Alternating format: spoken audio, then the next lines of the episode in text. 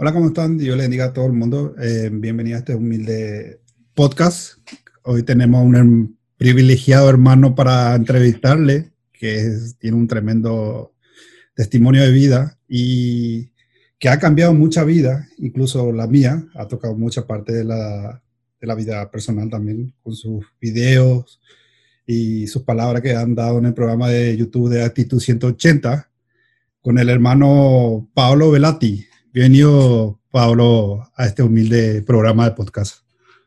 Gracias, Richard. Gracias, Richard, por la invitación. Para mí es un gusto, un placer poder eh, colaborar contigo en esto que creo yo coincidimos totalmente, es difundir de alguna manera nuestro testimonio, pero más que nuestro testimonio es eh, el que obró en nuestras vidas, que es el Señor, ¿verdad? Así que estoy a tus órdenes para responder tus, tus preguntas y consultas. Así es como lo has dicho, todo es para el Señor y para ganar almas para el Señor, que, lo, que este programa va enfocado, como te había comentado en privado de eso.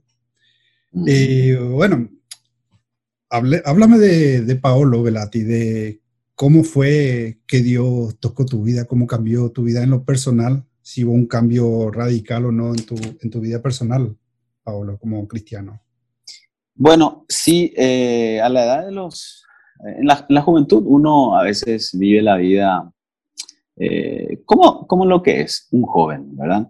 Yo me independicé muy rápido de mis padres a los 16 años aproximadamente.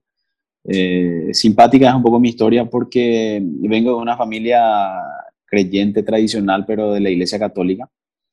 Entonces, aunque no muy practicante, entonces yo siempre tuve el deseo de, de hacer el bien, por decirlo de alguna manera. Entonces empecé a servir en la, en la iglesia de mi comunidad, ¿verdad? La iglesia católica. Pero llegó a un punto eh, en donde yo, bueno, si bien es cierto, estaba haciendo cosas buenas, eh, no estaba enfocado en lo malo, ¿verdad? Eh, si bien es cierto, yo tenía la posibilidad de enseñar a niños, adolescentes, por ejemplo, respecto a, mandamientos, que es lo que más se enseña de repente en, en la iglesia tradicional pero eh, sin, eh, sin mucho contacto con la palabra de Dios propiamente dicha, ¿verdad? Que es la que finalmente trae transformación. Entonces al punto llegó en un momento dado donde yo ya trabajaba en aquel entonces en una, en una entidad financiera, en una cooperativa.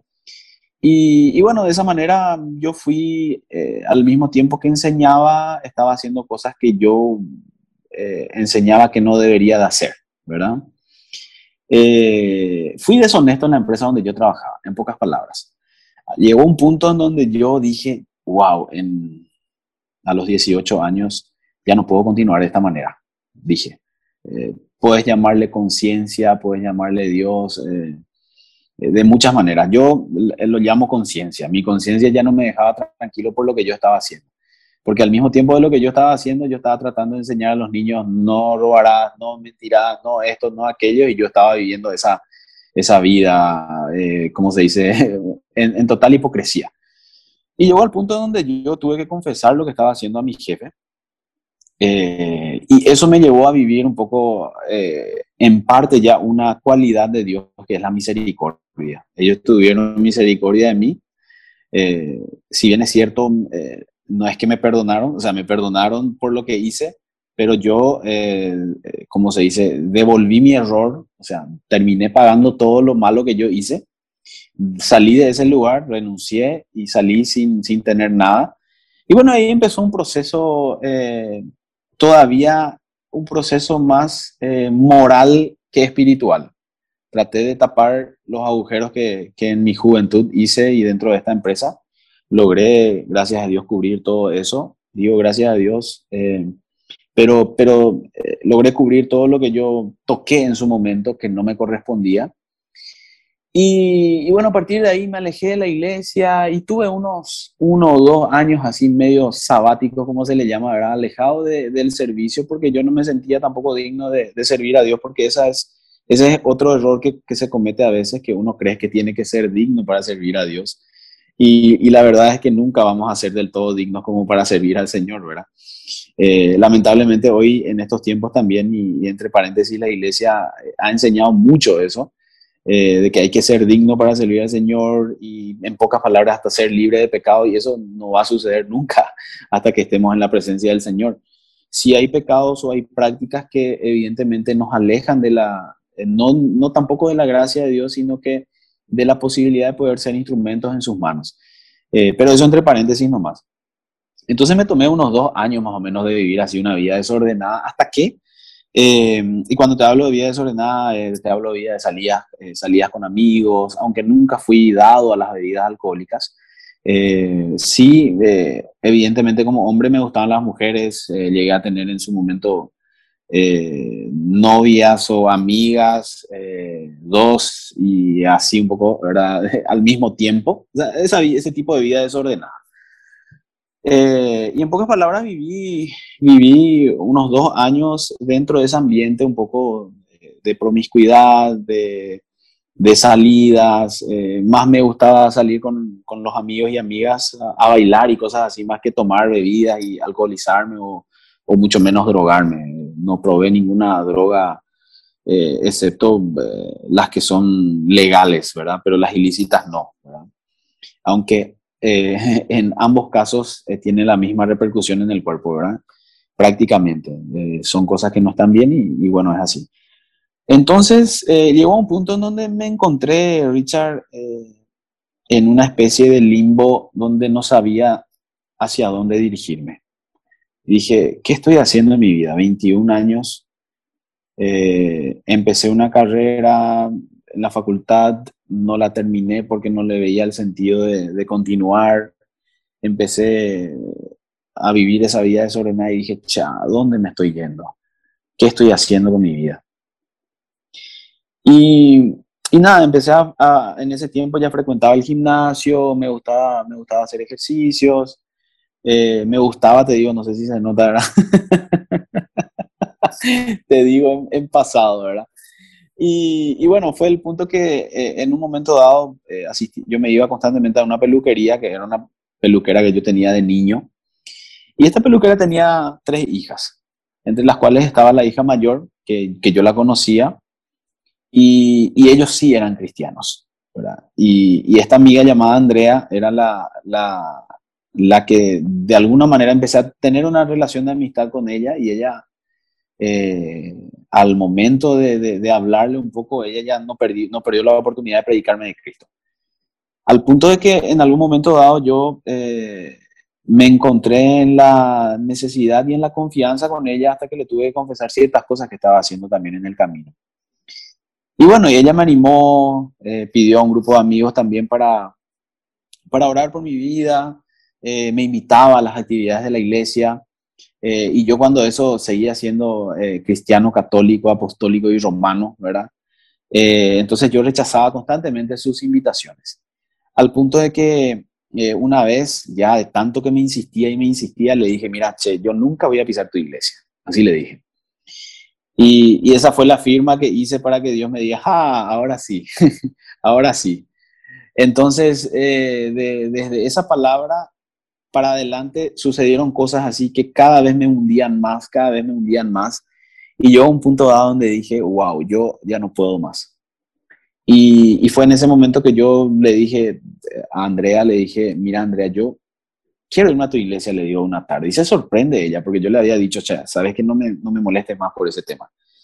Al momento en que yo eh, decidí irme a la iglesia, entré a la iglesia y, justo entré en un momento en donde se estaba intercediendo por el Paraguay, orando y gente orando en lenguas y yo no había experimentado ese tipo de cosas nunca y entonces entro y digo, wow, esto están todos locos, ¿verdad? y fue en ese momento en que, bueno, asistí por primera vez a la iglesia, después empecé a tener una amistad dentro de la iglesia, amigos dentro de la iglesia.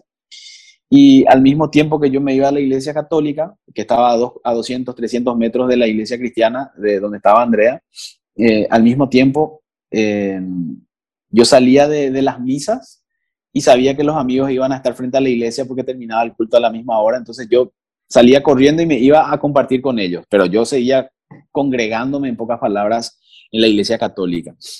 Y bueno, esa fue un poco la, la dinámica que se dio. Eh, empecé a tener mis primeros pasos dentro de la iglesia eh, cristiana evangélica y me gustaba mucho el ambiente. Una de las cosas que siempre me llamó mucho la atención es la manera en cómo me recibían, ¿verdad?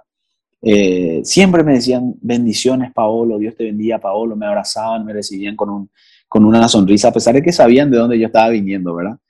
Y fueron una de las cosas que fue cautivando mi corazón, sinceramente. Dios utilizó esas cosas para cautivarme porque, no sé, no sé si decir tenía un, vacío de, afecto, no sé.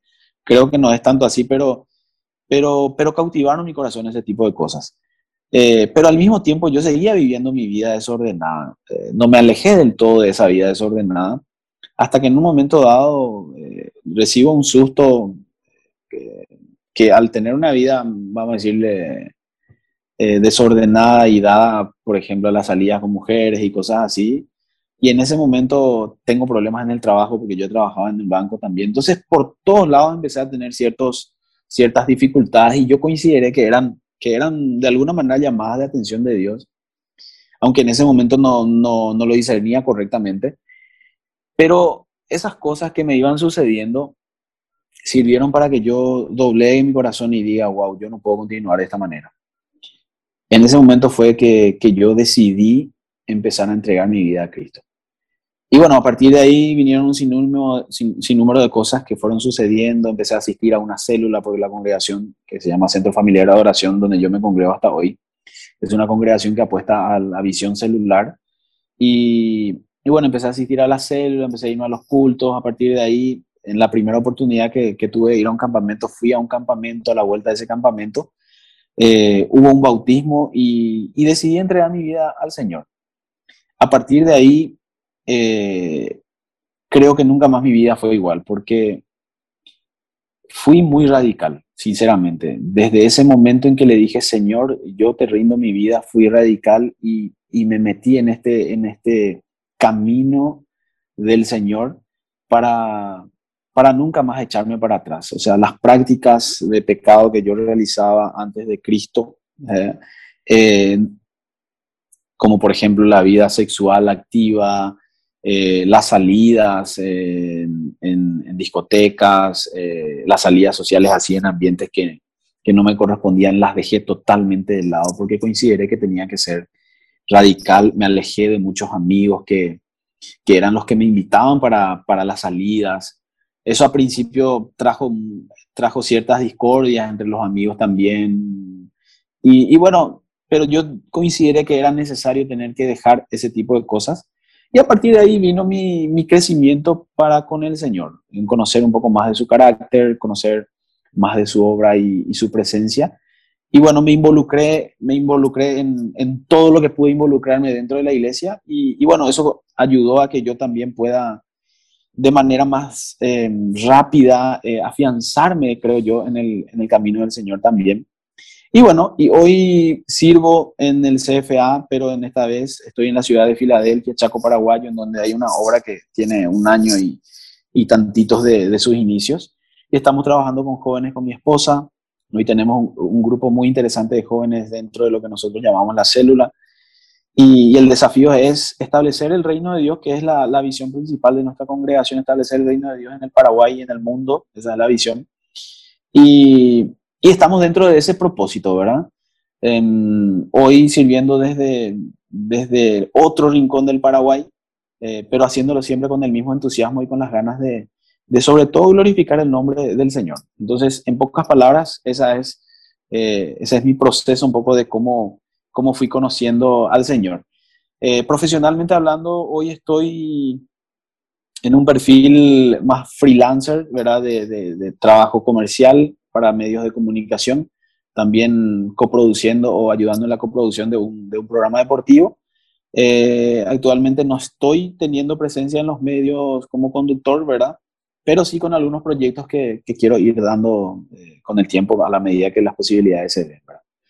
Eso es en base a lo que tiene que ver con el área profesional. Ahora, este, este punto te va a gustar. ¿Te acordaste de Andrea, la que me predicó a mí, verdad? Tres años, eh, decime nomás. No, sí recuerdo que me habías comentado sobre Andrea. Bueno, tres años después eh, yo me convertí a Cristo y decidí meterme con el Señor. Yo hice un pacto, le dije a Dios, Dios, yo acá, la primera novia que tengo en la congregación, esa va a ser mi esposa. Y me alejé me alejé de las amigas del mundo, eh, incluso eh, no tenía ninguna relación con nadie de la iglesia, a pesar de que siempre habían oportunidades de poder tener una amistad o algo más que la amistad, pero yo decidí ser radical y le decía al Señor en, oración, cuando se presente esa mujer, mostrame quién es y con ella me caso. Tres años pasaron para que yo, tipo, me consolide en el Señor, en el carácter de Cristo en mi corazón. Y en, ese, en esos tres años, la persona que me llevó a la iglesia, que era Andrea, prácticamente yo perdí contacto con ella. O sea, estábamos en el mismo ambiente, pero como éramos muchos jóvenes, no, no compartía mucho tiempo con ella. Y, y, bueno, fueron casi tres años que yo así, tipo, tuve muchos amigos en el, en el reino a partir de ahí, pero con ella, tipo, a distancia nomás nos manejábamos hasta que llegó un momento dado en que hice una oración al Señor y le dije, Señor, bueno, yo creo que ya estoy preparado, 20, tenía 24 años, dije, yo creo que ya estoy preparado, Señor, para, para orarte por esto. Eh, y recuerdo que le había orado al Señor, leído este libro de David John Micho, el libro de la cuarta dimensión, creo que se llama. Y, y, ahí hablaba él de la oración específica que él hizo una vez. Entonces yo empecé a anotar en una agenda cómo quería que sea mi esposa. Y le oro al Señor. Y seis meses después me acuerdo de esa oración y, y vuelvo a orar, ¿verdad? Un tiempito después me vuelvo a acordar de ese tiempo, pero yo siempre le decía al Señor, Señor, de aquí a cinco años, cuando termine mi carrera, porque quería volver a estudiar y cosas así. Y en sí, en ese un año, desde que, desde mi primera oración, en la tercera, la segunda vez, la tercera vez que me acordé de eso, Dios pone mi corazón eh, porque yo le oraba al Señor mi agenda acá punto por punto, ¿verdad? Y Dios puso en mi corazón, eh, yo sentí profundamente de que la mujer por quien yo estaba orando era una mujer que estaba más cerca de lo que yo me imaginaba. Y, resulta que en ese tiempo con, con dos, eh, tanto con Andrea como con una amiga, empezamos a hacer obras sociales en los hospitales y visitamos incluso un, una organización que tenía jóvenes y, y niños con problemas o sea, con la enfermedad de VIH, ¿verdad?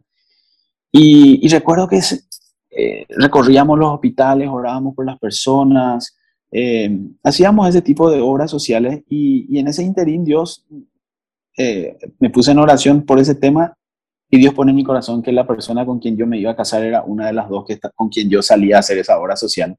Y resulta que una de las dos era Andrea, ¿verdad? Hoy Andy, ¿verdad? Más se le conoce como Andy. Y yo dije, no va a ser ella, señora, ella es mi amiga y ella y yo, tipo como que no congeniamos tanto y así yo, yo lo miraba desde ese punto, ¿verdad? Y me dice el Señor, sí, es ella. Pero ¿por qué si yo te oré por esto, esto, esto? Y, y es ella, me dice. Y me empecé a mirar punto por punto lo que yo le había pedido al Señor para que sea mi esposa, por la que quería que sea mi esposa. Y vos te podés imaginar, Richard, que la sorpresa que yo me llevé es que eh, eh, te digo que en un 99% de las cosas que yo le pedía como características para mi futura esposa, Andy las cumplía a cabalidad. Eh, excepto una, ¿verdad? Que yo, eh, esto es algo simpático, ¿verdad? Pero yo como tengo una ascendencia italiana, yo quería que mi, que mi esposa sea una italiana o como, como mucho tiempo viví en Alto Paraná, me gustaban, eh, me gustaba el Brasil, entonces decía, o que sea brasilera, ¿verdad? Y tipo, en, en ese punto es como que sentí yo en mi corazón, bueno, este te voy a deber más o menos, me dijo el Señor. y, y, bueno, eh, y después empezó a despertarse en mi corazón ese, ese empecé a abrir mis ojos de una manera más distinta y empecé a mirarla Andy con, con ojos distintos y evidentemente eso fue parámetro para que yo empiece a enamorarme de ella y a buscarla de otra manera y a tratarla ya de otra manera. Tiempo después nos pusimos de novio y ya al ponernos de novio nos comprometimos para casarnos y un año, un mes después ya estábamos casados prácticamente, ¿verdad? Pero en ese interín, eh, cuando yo empecé a hablar con ella, ella me dijo que Dios le habló de otra manera a ella eh, y a través de sueños. Y le había dicho lo mismo que yo, iba, que yo me iba a casar con ella, ¿verdad? Entonces, fueron cosas así extraordinarias que sucedieron en torno a mi vida sentimental. Hoy con Andy tenemos 11 años de casados tenemos una nena de 8 años y tenemos un bebé de un año 5 meses. Y, y bueno, eh, siempre comprometidos con el Señor, nunca nos hemos alejado, aunque somos imperfectos, siempre lo seremos.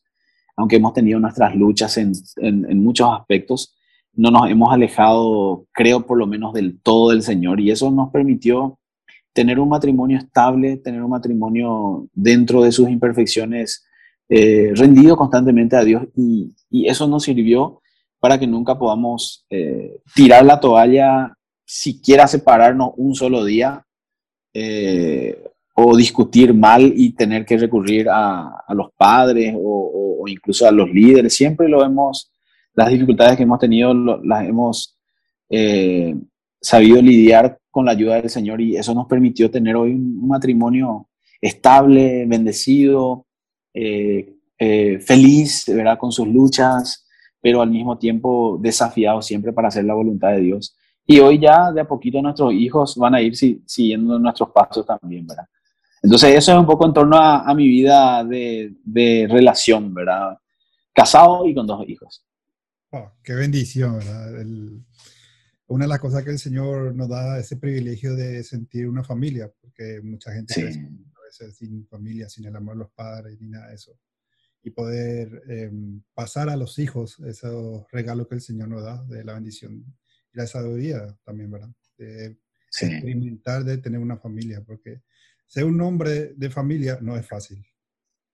No, acarrea, muchas responsabilidades, porque claro, como dice la palabra, somos el hombre de la cabeza. Entonces, lleva muchas responsabilidades. Bueno, ahora una de mis preguntas que, que, yo también me hago muchas veces, y te quiero hacer una pregunta un poco personal. ¿Cómo te diste cuenta de que Dios te habló la primera vez? ¿Qué te hizo el cambio en tu vida, en su llamado? personal? Bueno, em, yo, como te había mencionado, yo pasé por muchas situaciones. Eh, tuve muchas tentaciones, caí en muchas tentaciones, eh, como lo que tuve a mis 18 y tantos años en, la empresa donde, en la primera empresa donde trabajé. Em, después de eso, eh, mi vida un poco desordenada y al mismo tiempo creyendo que yo lo lo suplía totalmente con, lo suplía totalmente con las amistades, ¿verdad? Eh, pero cuando pasaba el tiempo del, ruido, de todo lo que sucedía, eh, te encontrás con esa, con esa realidad de que al final lo que te ofrece el mundo, que hoy lo conocemos así, no es, no es suficiente. Y, y bueno, esa, esa falta de encontrarme con mi propósito es la que me llevó a, a cuestionarme esas, esas cosas, ¿verdad? Y, y bueno, empecé a sentir de que había algo más que yo necesitaba y nunca perdía yo la conciencia de que Dios existía y de que Dios me amaba y me perdonaba. Entonces, eh, obviamente eso me llevó a recurrir a Él, ¿verdad? Y, y bueno, a partir del, del, encuentro genuino que tuve con Él, eh, pude percatarme de que ese vacío que tenía en mi corazón era un vacío de Dios y no de ninguna otra cosa. Y hoy les predico eso a los chicos, ¿verdad? Ellos pueden llenar muchas cosas en su corazón, pero hay un espacio que le pertenece a Dios. Y eso no se lo puede llenar con nada de este mundo. Eh, entonces es ahí donde uno tiene que permitir a Dios entrar en el corazón para que desde ahí empiece todo un sinnúmero de situaciones a, a como se dice, a ordenarse según los propósitos de Dios para con nuestra vida, que al final no se trata de hacer lo que nosotros queremos o alcanzar nuestros sueños, sino que se trata de trabajar para Dios, de servir al Señor y de rendirle todo nuestro ser, ¿verdad? Entonces mi conciencia se despertó detrás de muchas pruebas.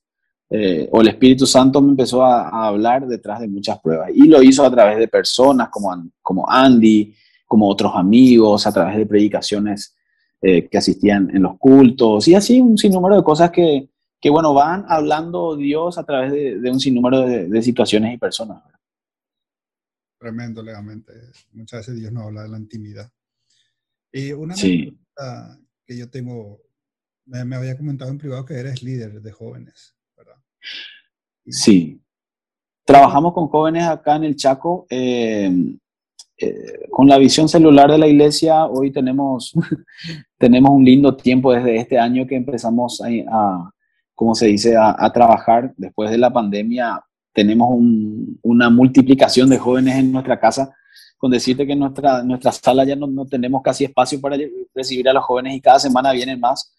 Eh, y estamos felices, ¿verdad? Al final el Señor es el que nos trae y utiliza a las personas, así como Dios usó a Andrés eh, para traer a Pedro, ¿verdad? Así usa a los chicos mismos de, nuestra, de nuestra célula y van viniendo más jóvenes. Y bueno, eh, para eso es que vinimos al Chaco, creo yo, principalmente. Y, hoy estamos trabajando con los jóvenes, ¿verdad? Dentro de nuestra congregación. Una bendición muy grande. Un que Dios te da y no le da a cualquiera, imagínate. guiar a los jóvenes líderes o pastores que también tengan mucha responsabilidad encima de tu hombro. Y mi, mi pregunta es que, por ejemplo, ¿qué le da los consejos a los jóvenes que están esperando en la promesa de Dios un matrimonio o, un hogar en familia?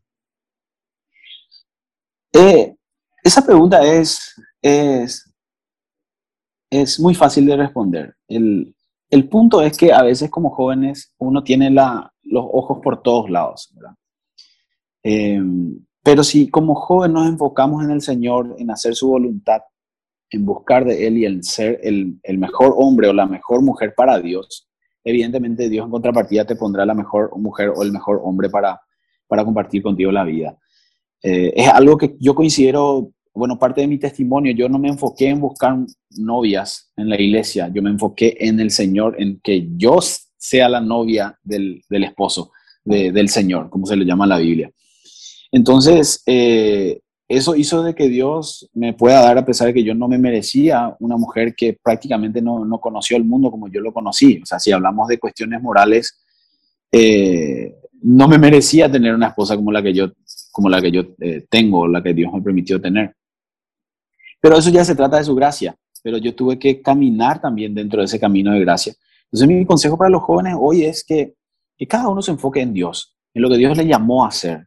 Eh, y llegará el tiempo que, que, Dios mismo obrará también a través de la vida de otra persona.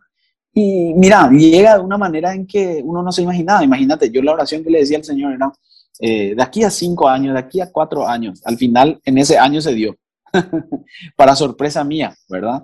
Eh, pero una linda sorpresa es la que tuve.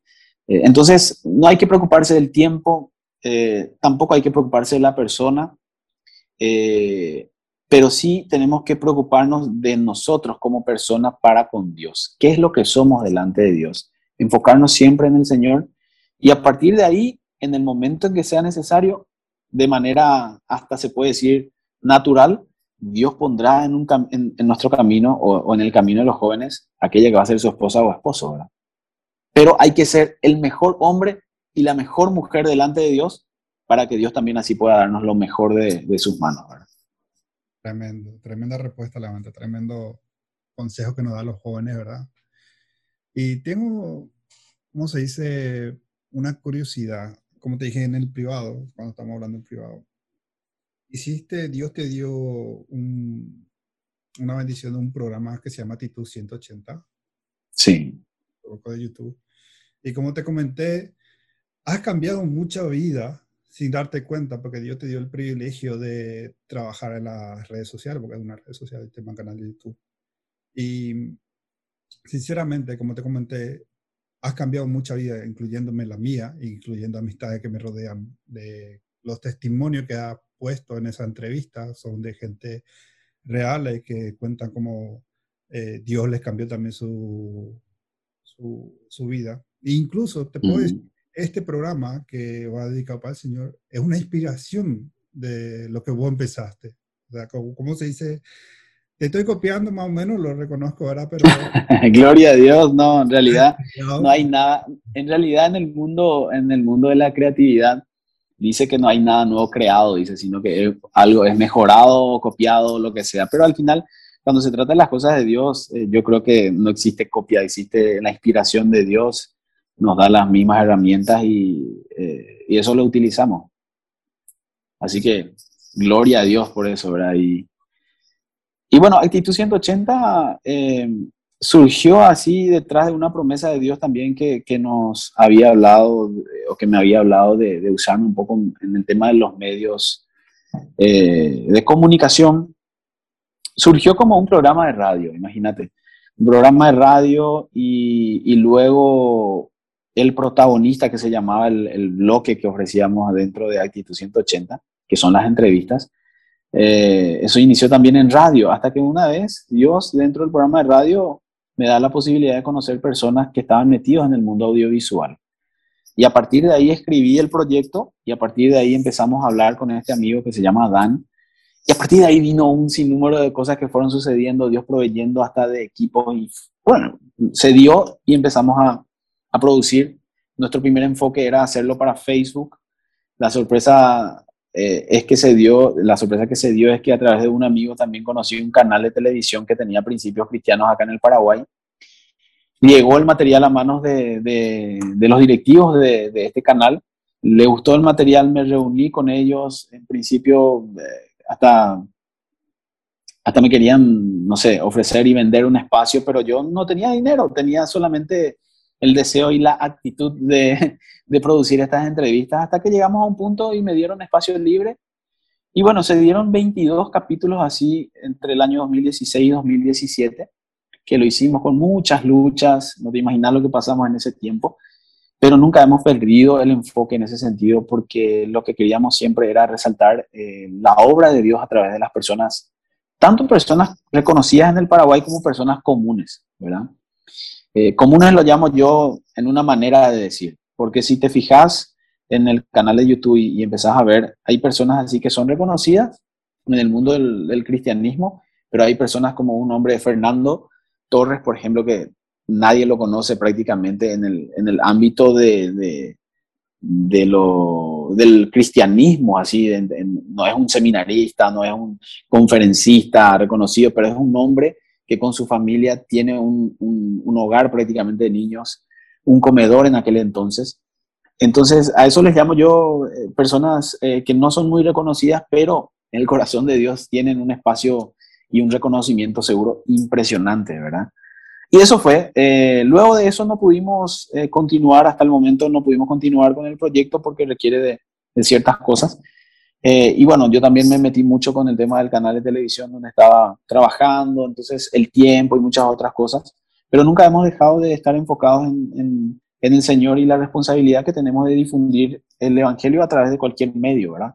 Y es lo que hoy hacemos, ¿verdad? Eh, hoy lo hacemos en mi casa, el día de mañana lo hacemos en la iglesia, eh, por ahí hasta podemos volver a, a, a las plataformas de las redes sociales o a un canal mismo eh, lo cierto es que en, cada paso creemos que lo más importante es que Dios diga ahora esto y ahora aquello, ¿verdad? Porque si no, no, tiene mucho sentido.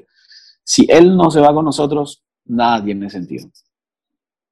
Exacto, eso es lo que yo siempre digo también. Si Dios tiene ahí su mano encima de nosotros, ¿quién contra nosotros, verdad? Sí, totalmente. El programa de Actitud 180 te cambió la vida en lo personal.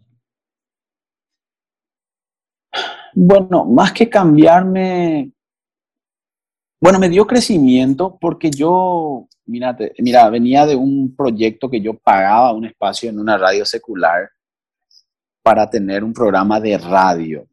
Yo quería trabajar en radio, no me imaginé que iba a estar metido en, lo audiovisual o en la televisión o, en las redes. No, no, me imaginé, aunque nunca tampoco me, me hubiera negado. Eh, pero sabía que Dios quería usarme en los medios y y, bueno, me metí haciendo un programa de entrevistas así sin tener mucho conocimiento, pero con la ayuda de los muchachos con quienes trabajábamos. Eh, creo que me dio crecimiento eso, me ayudó un poco a crecer. Pero espiritualmente hablando, sí me enriqueció muchísimo porque uh, hace rato hablábamos también que a la medida que yo le entrevistaba a las personas, yo era tocado por Dios y Dios me decía, mira, acá estoy, en estos detalles estoy yo. Eh, y eso definitivamente enriquece la fe de uno. Y ese era el objetivo principal de las entrevistas. Eh, no era siquiera enfocarse en, mi persona, mucho menos en mi persona, era enfocarse eh, tampoco en la persona que era invitada, sino que en la obra de Dios en esa persona. Por eso se llamaba ese bloque el protagonista, porque la gente eh, muchos me preguntaban, ¿quién va a ser el protagonista ahora? Me decían, pensando que el protagonista era el invitado. Pero el protagonista, a la medida que íbamos haciendo las entrevistas, se daban cuenta que el protagonista en realidad era Dios en la vida de esa persona. Entonces, eh, eso sí enriquece, Richard. Eso es algo maravilloso que uno no, no puede imaginar de que definitivamente pueda eh, escuchar testimonios y salir totalmente enriquecidos eh, en la fe. Y, en eso ayudan los testimonios. Te enriquecen, te llaman la atención y te dicen, che, yo estoy pasando por eso. Eh, y me tocó mucho este testimonio, yo estoy pasando por eso. Quiere decir que yo tengo que rendir mi vida a Dios de esta manera como lo hizo la persona. Y por lo menos te llama la atención y te despierta ese sentido de decir, ahora tu solución es Dios. Porque eran tres preguntas básicamente las que se respondían. ¿Quién sos? Presente. ¿Quién fuiste? Pasado. ¿Y quién lo hizo? Y ahí nos íbamos al protagonista. Entonces la mayoría de personas eran personas muy respetadas hoy en el presente, pero su pasado era un pasado totalmente eh, desordenado, por decirlo así. Entonces la tercera pregunta iba enfocado, ¿y cómo, cómo lograste eso? ¿Quién fue el protagonista de ese cambio? Era la tercera pregunta. Y ahí evidentemente aparecía Jesucristo, quien verdaderamente transformaba en todos los ámbitos a las personas. Porque cuando Jesús entra en nuestras vidas, Richard, Él nos transforma íntegramente. Él no se interesa solamente en tus pensamientos, en tu alma eh, o en tu corazón. Él se interesa en toda tu vida. Entonces, a partir de ahí, Él hace un cambio también integral en nuestras vidas. Eh, y eso es muy notorio, o sea, eh, es muy fácil de, uno darse cuenta de eso. Entonces, eh, de esa manera es que queríamos que los testimonios enriquezcan eh, la vida de otros eh, y de eso sirve. Ahora, para el crecimiento en la vida de fe, ya están las herramientas como la palabra de Dios, la oración y otras cosas, ¿verdad? Pero para llamar la atención de la gente, decir, Dios está presente y sigue actuando hasta hoy día, para eso estaban los testimonios en, el protagonista en actitud 180. Qué bendición, realmente. Em, mi última pregunta sería, em, creo que fue tu programa, fue la primera vez que hiciste en 2007, me habías comentado, ¿verdad? En privado. 2016, finales de 2016 hicimos dos capítulos enfocados solamente en Facebook y solamente en Facebook. Después eh, paramos un tiempito y como todos teníamos trabajo y todo eso, teníamos nuestras actividades y eso lo hacíamos solamente a honor, nadie nos pagaba nada, ni, ni hemos recibido ofrenda ni nada por el estilo, pero Dios proveyó de todo. Eh, después, en el 2017, surgió el contacto con la gente del canal y a partir de ahí empezamos a producir más capítulos. Incluso al inicio queríamos hacer algo de cinco minutos nomás. Pero como el canal quería que tenga más minutos, entonces nos pidieron 30 y coincidimos en 15, ¿verdad? Para no hacerlo tan largo también y, bueno, usar lo máximo posible el tiempo de, de la gente, ¿verdad? Ah, bueno, mi última pregunta sería, ¿sos consciente de que a través del programa de Actitud 180 del protagonista, también, de que has cambiado vida a mucha gente, que has tocado vida con los testimonios que has puesto en, en, las redes sociales, como en YouTube y todo eso. ¿Sos consciente del poder, de la magnitud de ese programa, como Dios te utilizó de poder decir, hay gente que está pasando por malos ratos y mala situación, como se dice, y ves tu programa aún en el 2021, ahora que estamos en 2021, y la gente recibe y percibe y le, toca por dentro, dice, si ella pudo, yo también pudo, pero sos consciente mm. de, la, de la palabra que vos dabas en esos momentos, que iba a pasar año y año, imagínate, son casi cuatro años. Yo, sí. Sigue tocando, y sigue tocando hoy en día en el 2021 tu programa. Mira, la verdad que así como hemos conversado antes, eh, yo no, si bien es cierto, uno puede ver las repercusiones en las redes, las reproducciones que tuvo en las redes, las veces que se compartieron los testimonios, eh, pero eh, nunca tuve así tan claro, o, por lo menos entre los amigos, y de repente tuve ocasiones en donde desconocidos me preguntaban, bueno, soy tal o cual cosa pero tampoco dimensioné mucho el impacto que podría tener. Hoy, como vos decís, 2017 fue el último año que hemos producido. Y, y bueno, hay gente que cada tanto, eh, cada tanto empieza a ver de vuelta las redes. Eso es lo bueno de las redes sociales, que lo que uno deja ahí en la nube eh, pueden pasar 20 años y va a estar disponible para, para, la gente. Entonces, por eso también es una manera de animar a las personas a que se metan en las redes a, a hacer algo distinto y genuino de parte de Dios. Pero la verdad que yo no, o sea, no puedo dimensionar el impacto que puede tener. Pero si Dios está en el medio, evidentemente Él va a hacer de la manera en que Él quiere, ¿verdad? Y, y bueno, en, en, mi corazón y en el corazón del equipo con quien hemos trabajado en su momento, está solamente el deseo de que de alguna manera toque la vida de las personas y, y, sea Dios glorificado en todo, ¿verdad? Porque no hemos ganado ni premios, ni tampoco hemos ganado dinero con eso, sino más bien hemos dado la gloria de Dios a través de todos los testimonios eh, de las personas, ¿verdad? Y básicamente eh, eso es lo que más importa y, y, otra cosa no tanto, ¿verdad? Y la gloria es totalmente del Señor, ¿verdad? Muy cierto, eso es lo bueno de que cuando nosotros no pensamos de que cuando hacemos un proyecto para el Señor y dejamos toda la mano del Señor y que el Señor se encargue de tocar vidas al, a las personas en el mundo entero, porque imagínate las bendiciones que nos da el Señor de, de, yo te estoy entrevistando de Bélgica y voy en Paraguay, imagínate sí. de, de, tan largo distancia y el Señor nos permite eh, tocar esa vida para otros más, ¿verdad? Sí. Que siguiendo tus pasos de síntesis Seguí los pasos de Jesús que son más firmes.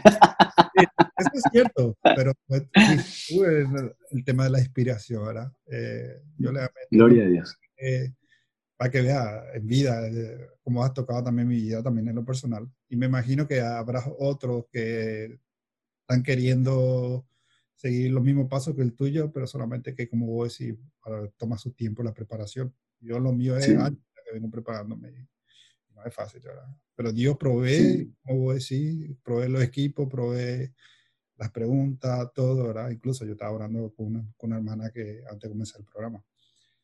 Y muchas gracias, Pablo Velati, por tu tiempo. Si querés dejar algo, un mensaje personal para los jóvenes o para la gente. Sí. Pues tu sí. Dedicado para. Gloria a Dios. Bueno, Colosenses 2.6 dice una palabra muy interesante. Dice, por tanto, de la manera que habéis recibido al Señor Jesucristo, andad en Él, dice. Eh, nuestro deber como hijos de Dios es andar como Jesús anduvo.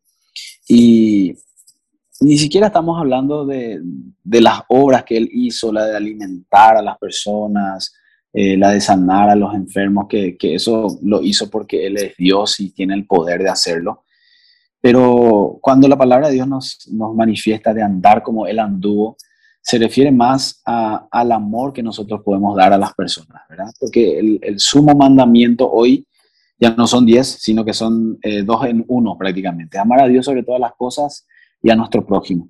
Así que las veces que tengamos oportunidades, eh, amemos a Dios, am, eh, amemos a Dios en todo tiempo y las veces que tengamos que abrazar a las personas, amar a las personas y darle darle, darle fuerza, fortalecerles, hagámoslo porque estaríamos haciendo la misma obra de Jesucristo. Así que eh, establecer el reino de Dios en el pensamiento de las personas tiene que ser nuestro principal objetivo. En todo momento, en todo tiempo, glorificar a Dios con nuestro testimonio, con nuestras palabras. Dice un dicho, predica la palabra del Señor eh, y cuando fuera necesario, eh, no recuerdo así exactamente, pero cuando, cuando fuera necesario, hazlo desde la palabra. O sea, testimonio es más que cualquier otra cosa. El amor es más que cualquier otra cosa y utilicemos la palabra que es la herramienta principal para traer transformación, ¿verdad? Entonces mi consejo es, caminen en los propósitos del Señor. Al final, Él tiene el mejor y más seguro camino para nuestras vidas. Amén, amén. Tremenda palabra que has compartido lealmente, Pablo. Eh, es cierto lo que vos decís. Y una de las palabras que me viene ahora en la cabeza que dice también eh, y predicar la palabra, ¿me entiendes? O sea, Así es. Eh, es tremendo, realmente. Yo me quedo sorprendido Así. y yo te agradezco de corazón. Muchas gracias por tu entrevista, tu tiempo, ¿verdad? Porque uno mucho deja sus cosas que hacer también para ser entrevistado también. Sé que no es fácil. Gracias, Richard. Gracias a vos por la confianza y bueno, estamos a la hora en siempre. No, gracias a vos, gracias por tu tiempo. Yo te agradezco de corazón que mi primera entrevista es una bendición, imagínate, a Pablo Veletti en Paraguay. el primero es un privilegio, como vos me dijiste en privado, ¿verdad? Y la verdad que muchas gracias y te avisaré con el tema del, del envío del archivo y todo eso. Genial. Estamos en contacto. Vale, muchas gracias. Dios te bendiga, querido. Chao, chao. Bendiga, campeón.